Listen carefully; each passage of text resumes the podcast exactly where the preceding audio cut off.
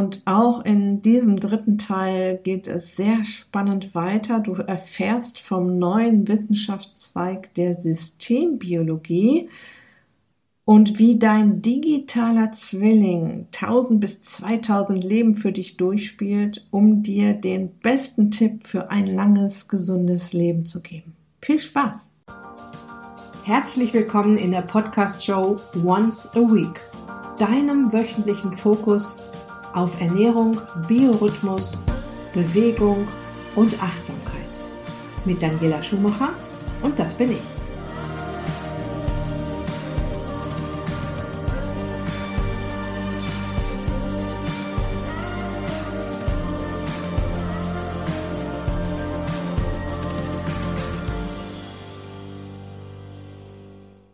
Ja, heute geht es um die Vermessung des Lebens, um die Vermessung deines Lebens und damit auch um das neueste Buch von Peter Spork. Ich habe es gelesen, ich habe mir Vorträge auch von ihm angehört zu dem Thema Systembiologie. Ich fand das am Anfang alles ein bisschen spooky, aber deshalb hat ja Peter Spork dieses Buch auch geschrieben, um uns die Angst davor zu nehmen, dass ähm, in Zukunft auch große Datenmengen dafür sorgen, dass wir gesünder altern. Also große Datenmengen bewirken bei uns immer erst Befürchtungen und Hilfe. Ähm, wer, wer, weiß, was Amazon damit macht, wer weiß, was Google damit macht oder meine Krankenkasse. Und ähm, wenn du da Näheres drüber wissen willst, kann ich dir das Buch sehr empfehlen. Peter Sport geht also genau drauf ein und wir sprechen auch hier jetzt in dieser dritten Folge darüber, ähm, dass es zum Beispiel in Zukunft sogenannte Datenberater gibt, die uns dahingehend beraten, wie wir mit unseren Daten umgehen sollten. Alles ein hochspannendes Thema. Es ist so, dass weltweit Wissenschaftler mit Hochdruck daran forschen, den menschlichen Körper von der kleinsten Zelle bis zu den großen Organen, von der Psyche bis zum Einfluss von Umwelt, sozialen Kontakten, Lifestyle, Ernährung, Bewegung, Schlaf zu verstehen. Und mit moderner Computertechnik, die wir ja nun mal mittlerweile haben und Algorithmen der Mathematik entschlüsseln Systembiologen die unfassbar vielen Stoffwechselvorgänge und Verhaltensmuster, die unser Leben ausmacht. Und ihre Erkenntnisse wachsen wirklich jeden einzelnen Tag und werden die Medizin revolutionieren. Denn je besser wir wissen, wie Krankheiten entstehen, desto eher können wir sie verhindern. Ich bespreche mit Dr. Peter Spork in dieser Episode, welche Chancen diese zukunftsweisende Wissenschaft uns bringt so wie es aussieht, werden wir schon bald in der Lage sein, unsere eigene Gesundheit noch besser zu steuern, uns besser gegen chronische Krankheiten zu schützen und das Altern zu verlangsamen. Ja? Die Vermessung des Lebens gelingt durch die rasanten Fortschritte der Biologie und der Computerwissenschaft immer besser.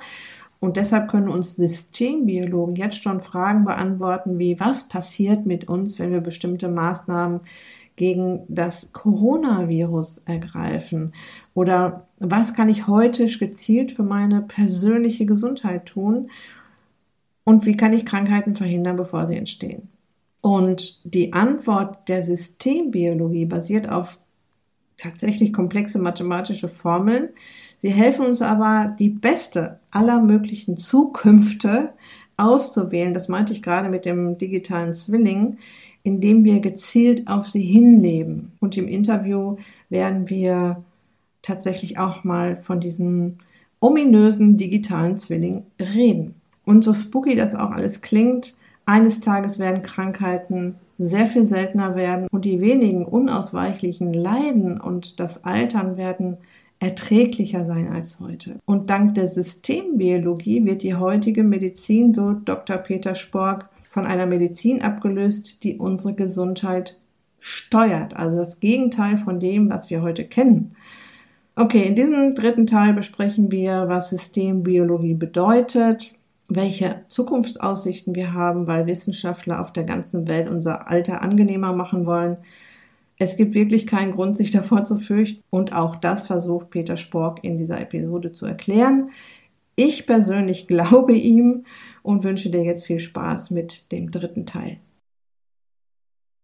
Ja, wobei es ist nicht die Regel, sondern die Regel verändert sich auch permanent. Es ist eine Begleitung. Weil wir sind ja schon im 24-Stunden-Rhythmus völlig unterschiedliche Menschen. Und was ich nachts tue, äh, sollte ich nämlich schlafen, ist eben was völlig anderes, als was ich tags tun sollte, nämlich vielleicht viel Sport machen und nach draußen gehen. Also da merkt man schon, die Regeln ändern sich permanent. Und äh, ich selber ändere mich auch permanent. Und meine Vergangenheit ändert sich, weil ich neue Erlebnisse habe, weil ich mal mehr, mal weniger Stress ausgesetzt bin und so weiter. Und das unterscheidet zum Beispiel den systembiologischen Ansatz, den man auch Präzisionsmedizin nennen kann, oder manche sprechen sogar von Präzisionsgesundheit, weil sie sagen, es geht ihnen gar nicht mehr um Medizin, aber ich greife jetzt ein bisschen vor. Das unterscheidet das von dem, was man so gemeinhin unter einer personalisierten Medizin versteht. Eine personalisierte Medizin, da mache ich irgendeinen Test, einen Gentest und dann verschreibe ich ein Medikament oder ich unterscheide zwischen Männern und Frauen und Kindern. Das ist ja auch schon eine Art zu personalisieren. Ein Mann kriegt ein anderes Medikament als eine Frau oder ein Kind.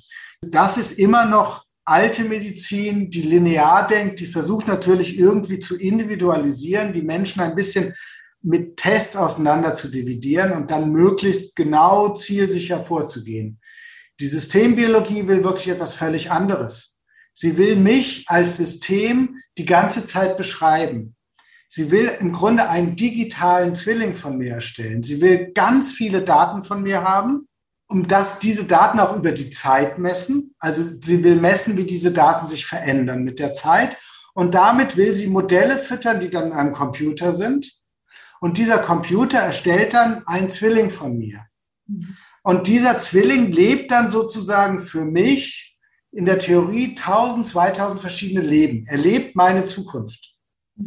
Und im Rechner wird dann durchgespielt, was passiert mit mir, wenn ich jetzt mehr schlafe, wenn ich weniger schlafe, wenn ich mehr Fleisch esse, weniger Fleisch esse, wenn ich jeden Abend eine Flasche Rotwein trinke oder vielleicht völlig abstinent bin. Das rechnet der für mich durch. Und dann sagt der mir dann, du, also das mit der jeden Flasche eine Flasche, jeden Abend eine Flasche Rotwein ist vielleicht keine so gute Idee trink mal lieber nur ein Glas jeden Abend und vielleicht auch nicht jeden Abend, sondern nur jeden zweiten Abend zum Beispiel. Und ich kann aber dem Computer auch sagen, was mein Ziel ist. Ich kann auch sagen, nee, ich will jeden Abend eine Flasche Rotwein trinken. Das ist mir unheimlich wichtig für meine Lebensqualität. Also dann würde der anfangen und sagen, okay, dann modelliere ich jetzt mal mit all deinen Daten, modelliere ich jetzt mal wie du trotzdem ein gesundes Leben haben wirst, vielleicht sehr alt wirst, obwohl du jeden Abend eine Flasche Rotwein trinkst. Das, vielleicht wird das nicht ganz so gesund und ganz so lang wie, aber es ist ja meine Entscheidung, meine Freiheit. Also da muss ich jetzt ehrlich sagen, diese, diese Idee die, dieses digitalen Zwillings, das ist natürlich eine Zukunftsvision. Das gibt es so noch nicht. Das gibt es für Maschinen. Ingenieure nutzen das. Wenn sie Maschinen entwickeln wollen, da funktioniert das gut. Aber wir sind nun mal keine Maschinen. Wir sind viel, viel komplexer als ein Auto. Und deshalb ähm, gibt es das für uns noch nicht. Aber die Wissenschaft ist auf dem Weg dahin, uns so genau zu erforschen und so viele Daten über uns theoretisch auch zu sammeln, dass es inzwischen denkbar geworden ist, dass es das in Ansätzen geben wird. Und in kleinen Ansätzen gibt es das auch schon. Eine künstliche Bauchspeicheldrüse für Typ-1-Diabetiker, die misst permanent den Blutzuckerspiegel. Und ich kann im Grunde fast schon essen, was ich will. Und die reagiert direkt damit, indem sie mich mit, mit einer Insulinpumpe gekoppelt ist und dann eben Insulin pumpt in den Körper als Reaktion auf das, was ich esse, also wie mein Blutzuckerspiegel reagiert. Also hier werden permanent Daten von mir genommen, der Blutzuckerspiegel, und er wird verglichen mit der Ist-Situation, also mit dem, was ich gegessen habe, was ich vielleicht noch vorhabe zu essen, und dann reagiert darauf sofort der Körper. Und weil die gesunde Bauchspeicheldrüse oder meine eigene nicht mehr funktioniert, übernimmt deren Aufgabe die Insulinpumpe. Und natürlich kann ich dann nicht plötzlich eine Tüte Gummibärchen am Stück essen oder zwei Stück Kuchen, das ist völlig klar. Also man muss schon aufpassen, was man isst und so. Aber es ist eine, mit Hilfe eines Computers, der natürlich auch zwischengeschaltet ist, wird ein Organ sozusagen ersetzt in dem Fall. Und das funktioniert auch schon relativ gut. Und das kann man sich jetzt ja immer komplexer vorstellen. Man kann sich vorstellen, da kommen andere Informationen noch mit dazu über den Stresshormonspiegel, über äh, auch Informationen darüber, was ich plane zu essen, was ich plane, vielleicht wenn ich plane, Sport zu machen und all diese Sachen. Das wird alles mit berücksichtigt und damit wird natürlich dieses System immer intelligenter, sage ich mal, und es wird immer natürlicher oder immer ganzheitlicher, kann man auch sagen. Und da kommt dieser Untertitel von meinem Buch hinein. Ne? Die Wissenschaft lernt, unseren Körper wirklich ganzheitlich zu verstehen, dass sie anfängt, zu messen, was in jeder einzelnen Zelle passiert. Und zwar nicht nur, welche Gene dort aktiv sind, sondern auch welche Proteine dort gebildet sind und wie diese Zellen mit anderen Zellen interagieren, also in, in, Zusammen in Wechselwirkung stehen.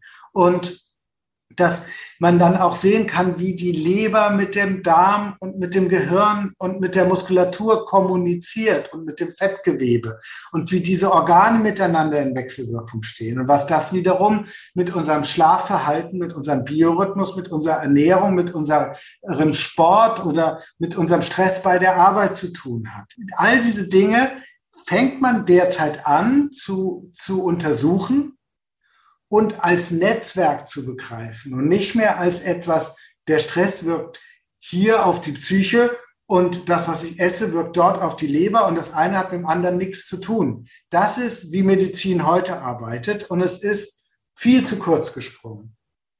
Mhm. Und deshalb habe ich auch dieses Buch geschrieben, weil das hatte auch den Arbeitstitel Das Ende der Medizin weil die Medizin, wie wir sie jetzt kennen, die fährt ja gegen die Wand. Sie wird immer teurer, sie wird immer aufwendiger.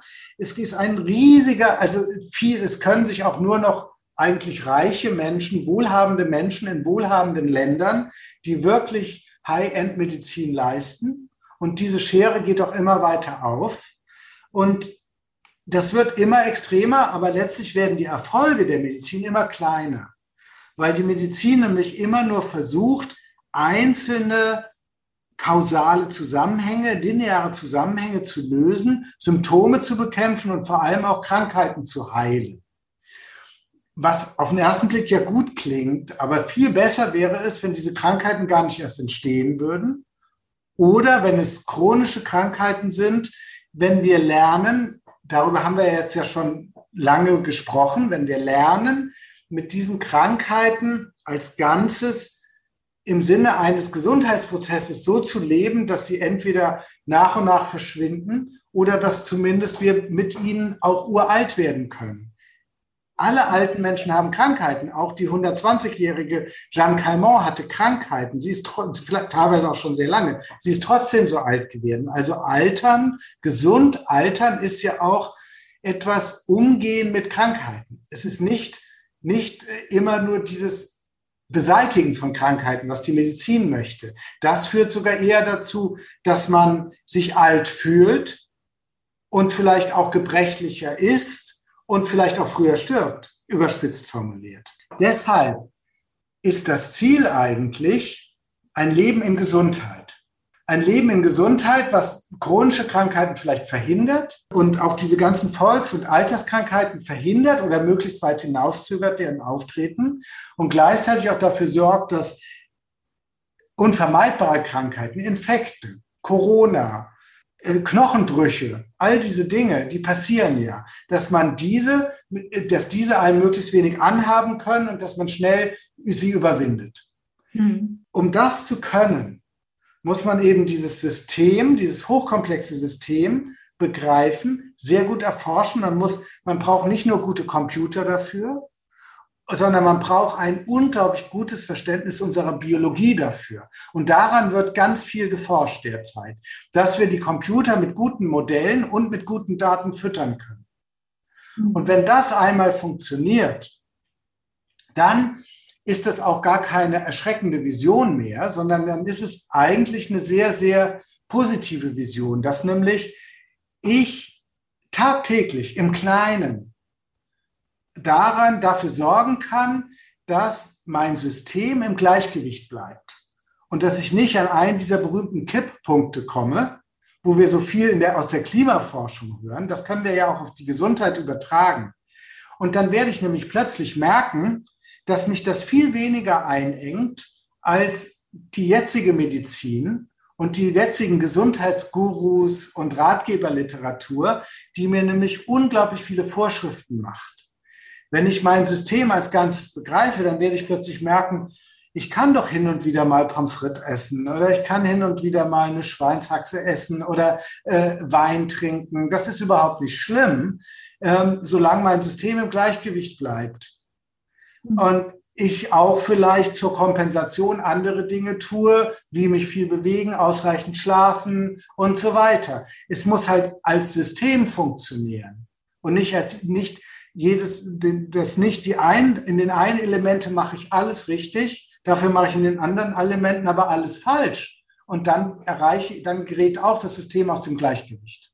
Mhm. Ja, das klingt jetzt alles sehr abstrakt.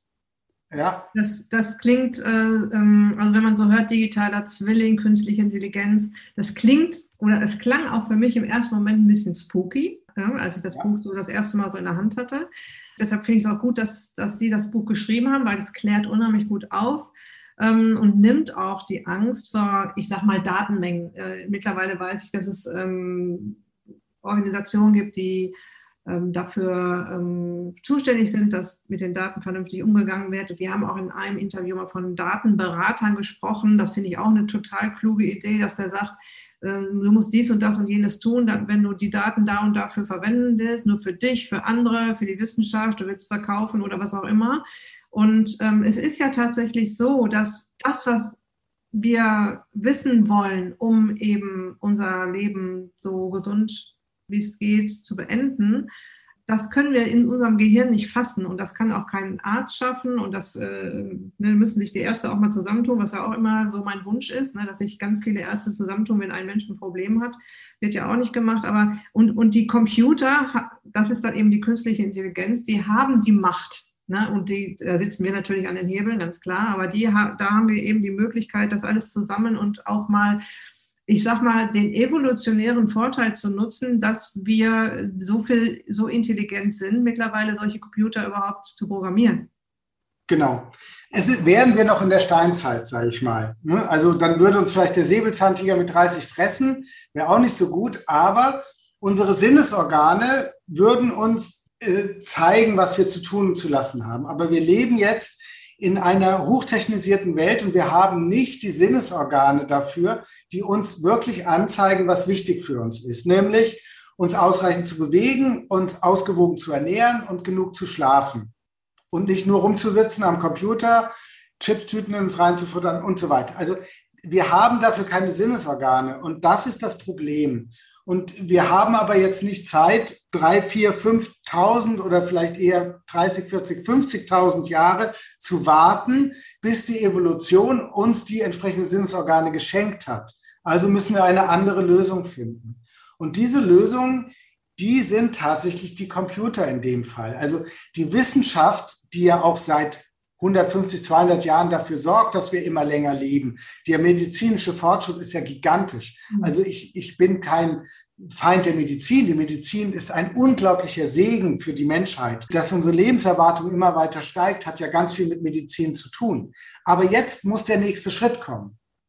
Und der nächste Schritt ist eben, dass wir nicht mehr nur Krankheiten bekämpfen, sondern dass wir unser Leben in Gesundheit gestalten lernen. Also dass wir das machen, was die Evolution und die Biologie ständig macht. Unser Gehirn verarbeitet unentwegt unendlich viele Daten und kann das sehr, sehr gut. Und bei uns kommen aber nur Botschaften an wie, geh schlafen, iss was, mehr kommt ja bei uns gar nicht an oder pass auf oder äh, sei, sei aufmerksam, da ist irgendeine Gefahr und so weiter. Nichts anderes macht letztlich die Systembiologie, nur dass das Gehirn noch mehr Daten begreifen kann sozusagen oder andere Daten begreifen kann. Also dass das sozusagen auf das moderne Leben mehr optimiert ist. Mhm. Und dazu muss man halt anfangen, wir werden nie alle unsere Daten erfassen können und den Computer geben können. Das ist viel zu komplex. Das, so einen Computer wird es nie geben. Wir müssen also lernen, was sind die wichtigen Daten, die für uns wichtigen Daten und was sind die wichtigen Botschaften. Und da ist die Wissenschaft gerade dabei, das herauszufinden. Und dazu braucht sie eben ganz viel Mathematik. Und Systembiologie ist eigentlich nur der Versuch, lebendige Prozesse mit Hilfe der Mathematik zu beschreiben. Und wenn uns das gelingt, wenn uns das gelingt, dann hat uns die Mathematik gar nicht zu interessieren mehr. Ich schreibe in meinem Buch auch nicht viel über Mathematik, weil das ist ja nicht das, was die Leser wirklich interessiert. Das ist das, was die Wissenschaftler daran interessiert. Aber mein Buch ist ja nicht für Wissenschaftler geschrieben, sondern für Menschen wie Sie und mich. Und was uns aber interessiert, ist tatsächlich, was macht die Wissenschaft gerade damit und wo will sie hin? Und es, da passiert halt im Moment unglaublich viel. Die Wissenschaft erforscht faszinierende Sachen aus unserem Körper, über unseren Körper, über unsere Zauberhaftigkeit.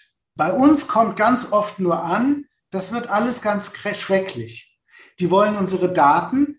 Der, der, in China ist alles ganz schrecklich und Google und Amazon will damit nur Geld verdienen. Und unsere Krankenkassen dürfen es auf keinen Fall kriegen, weil dann werden die Krankenkassenbeiträge auch noch daran angepasst, was wir für Gene haben. Das stimmt alles. Das ist alles fürchterlich. Das sind Dystopien. Und über die wird unglaublich viel geredet. Aber niemand redet darüber und die machen uns auch Angst, begründete Angst. Aber niemand redet darüber, was eigentlich die Wissenschaftler machen und warum die das machen. Die arbeiten ja nicht für Google oder Amazon, die arbeiten auch nicht für meine Krankenkasse oder für China, sondern die arbeiten, weil sie wollen, dass wir länger leben, dass wir gesünder sind, dass es uns besser geht. Das ist der Antrieb der Wissenschaftler. Und diese Seite kommt mir in der Diskussion immer viel zu kurz.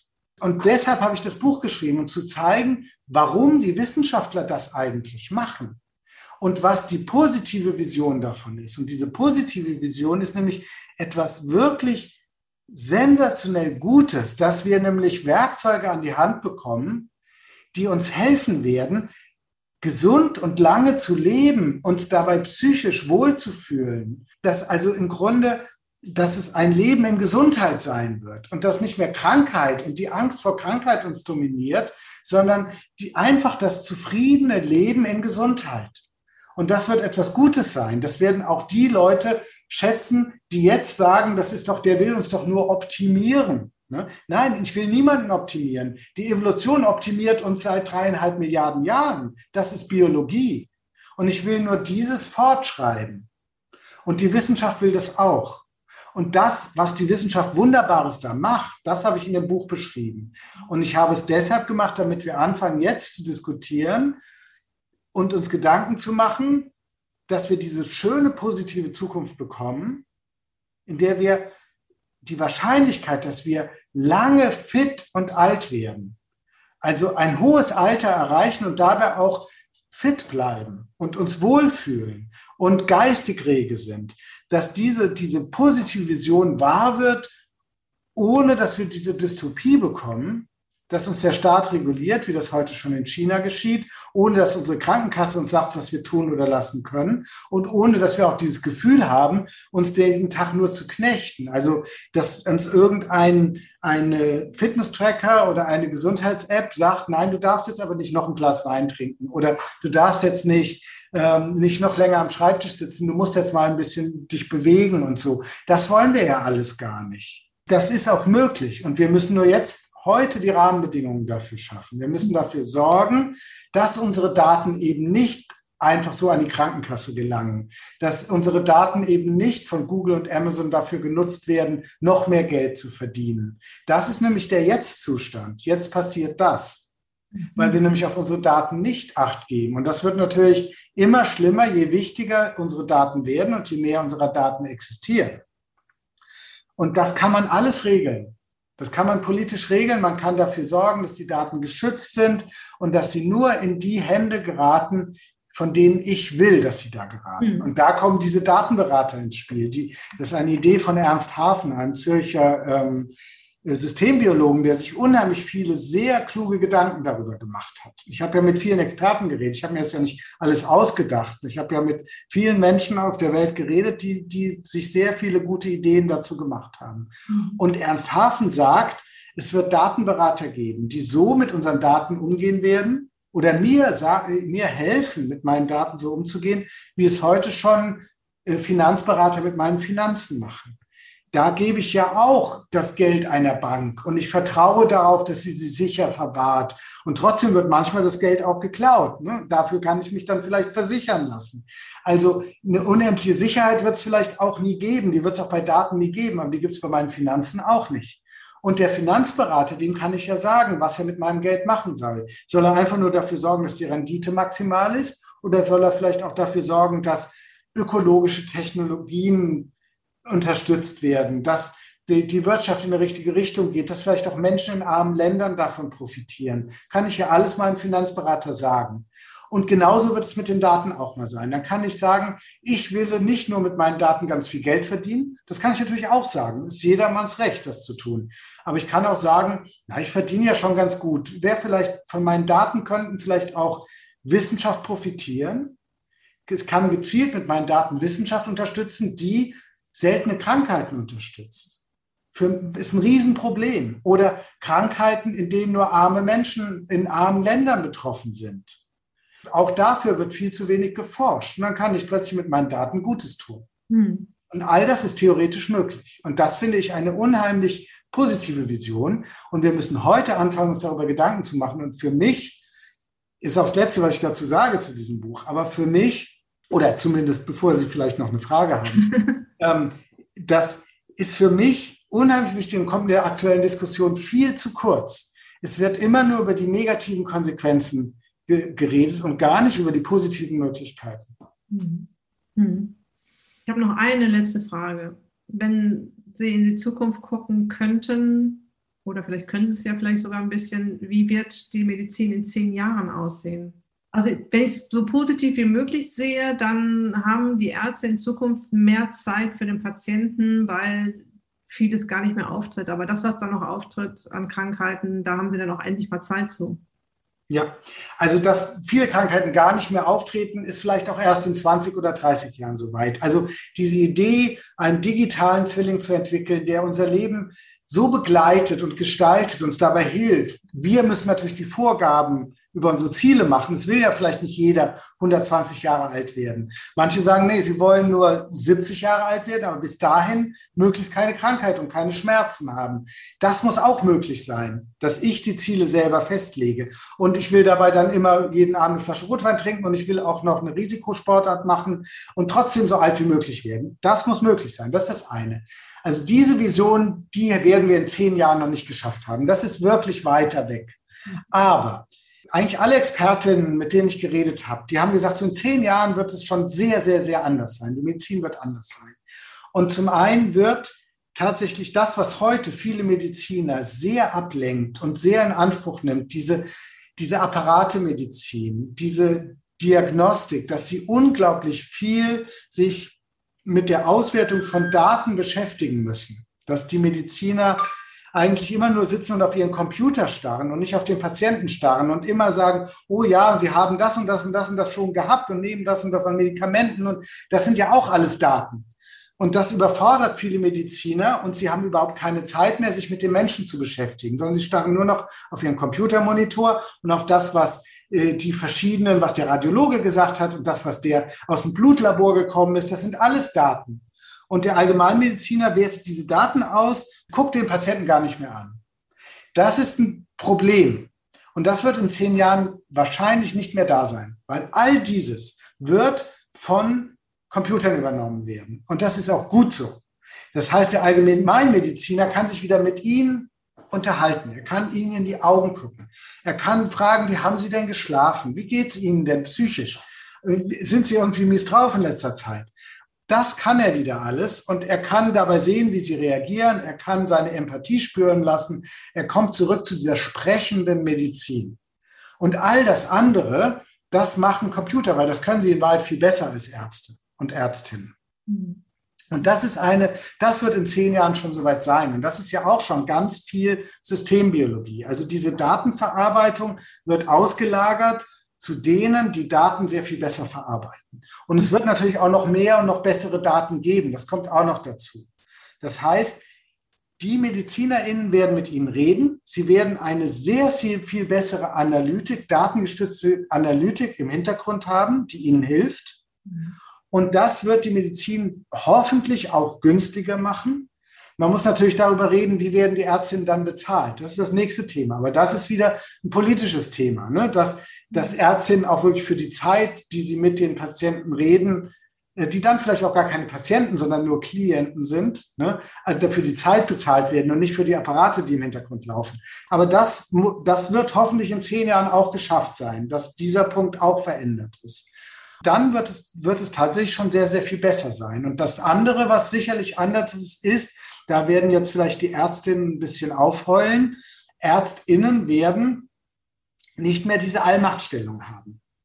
Äh, die sie sehr viel höher setzt äh, als die VertreterInnen in anderen Gesundheitsberufen, die ErnährungsberaterInnen, die PsychologInnen, die PhysiotherapeutInnen, die Hebammen. Die sind ja im Moment noch den Ärzten sehr untergeordnet. Und ich bin ziemlich sicher, diese, ähm, dieser Unterschied, der wird viel kleiner werden. Die Ärztinnen werden akzeptieren müssen, dass andere Gesundheitsberufe auch sehr, sehr wichtig sind. Damit meine ich jetzt nicht den ganzen esoterischen Schnickschnack. Ich meine keine Homöopathin, keinen irgendwelchen Kram in dieser Richtung, weil der total unwissenschaftlich ist. Aber alles, die Wissenschaft wird helfen, zu sehen, welche Gesundheitsberufe wissenschaftlich Sinn machen, weil es, weil man viel besser messen wird messen können, was PsychologInnen machen, was ErnährungsberaterInnen machen, was BewegungstherapeutInnen machen, was Hebammen machen. Das wird man sehr gut messen können, weil man diese Daten hat, weil die Computer auch diese Daten viel besser analysieren werden und man diese Muster in diesen Daten erkennen wird. Und das wird diese, diese Berufe den Medizinern langfristig gleichstellen. Ich glaube nicht, dass das in zehn Jahren schon so weit sein wird. In 20, 30, 40 Jahren werden sie vielleicht gleichrangig sein. Und in zehn Jahren werden sie ihnen schon wesentlich näher gekommen sein. Und das wird aber für alle, auch für die Ärztinnen, gut sein, weil alle werden ihr Ziel erreichen, dass die Menschen seltener krank werden. Ein sehr schönes Schlusswort. Lieber Peter Spork, ich bedanke mich sehr für Ihre Expertise, für Ihre Zeit und für all die ermutigenden Impulse, dass wir unsere Gesundheit heute und äh, im Alter in den eigenen Händen halten tatsächlich. Ich hoffe, Sie haben das nächste Buch schon in Planung und bin da sehr gespannt drauf. Auch wenn, wenn ich jetzt noch gar nicht irgendwie nichts weiß darüber. Ähm, aber ich gehe mal davon aus, dass da noch was kommen wird von Ihnen. Und äh, ja, wünsche Ihnen erstmal alles Gute für die Zukunft. Ähm, bleiben Sie gesund und bis bald. Ja, vielen Dank. Bleiben Sie auch gesund erleben Sie noch mein nächstes Buch. Das kann noch dauern. Also im Moment, also man ist tatsächlich jetzt im Moment geht es erstmal darum, das aktuelle Baby ans Laufen zu kriegen.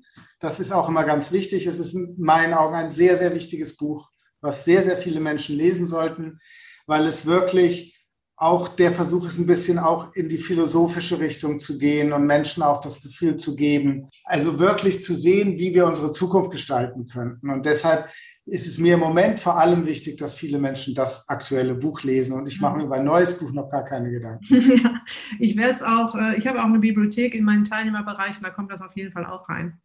Das freut mich. Vielen, vielen Dank. Und danke, dass ich bei Ihnen sein durfte. Nochmal. Ja, ja sehr gerne. Sehr schön. Bis bald. Tschüss. Ja, bis bald. Tschüss.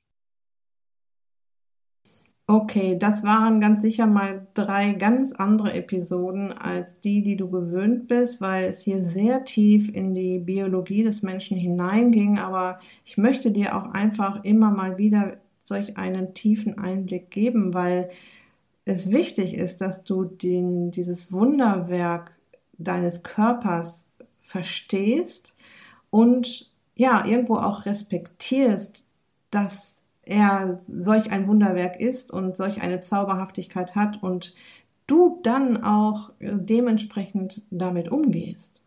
Wenn du noch mehr über Peter Spork wissen möchtest, du findest alle Infos zu ihm im Beitrag zu dieser Episode. Und noch ein Hinweis in eigener Sache. Meine Zuckerwürfelliste, die ich für dich entwickelt habe, um dir erste Infos darüber zu geben, wie es aussieht mit deinem Zuckerkonsum, ja, der Zuckerkonsum ist nun mal das A und O, wenn es um das Thema Abnehmen geht ähm, und um dir zu zeigen, wo du da stehst und wo, äh, wo die Reise gerade hingeht mit dem, was du heute isst, was du heute auf deinem Teller hast, habe ich die Zuckerwürfelliste äh, entwickelt. Warum Zuckerwürfel? Weil ich die Lebensmittel oder ja, die Liste heißt ja auch 88 Lebensmittel, die dir täglich die Figur versauen, ähm, alle in Zuckerwürfel umgerechnet habe, so dass du ähm, auf einen Blick sehen kannst, wie viel Würfel Zucker pro Mahlzeit du isst und dir auch über das Zuckerbarometer am Ende äh, automatisch mittlerweile ausrechnen kannst, weil die Zuckerwürfelliste ist komplett neu gestaltet und du kannst dir, wenn du sie auf dem Rechner öffnest über den Acrobat Reader, ähm, direkt ausfüllen und dir direkt ausrechnen lassen, wo du stehst. Da ist also ein, ein Rechenmodul dahinter gestaltet. Ja, und mein großer Tipp ist, äh, die ist kostenlos, du kannst sie dir kostenlos runterladen. Du findest den Link auf meiner Website daniela-schumacher.de oder im Beitrag zu dieser Episode oder in den Show Notes. Also überall, wo du mich findest, findest du auch die Zuckerwürfelliste. Das war's für heute. Ich wünsche dir noch eine wunderbare Restwoche. Lass es dir gut gehen. Pass auf dich auf. Dein Personal Coach für die Themen Gesundheit und Abnehmen. Daniela.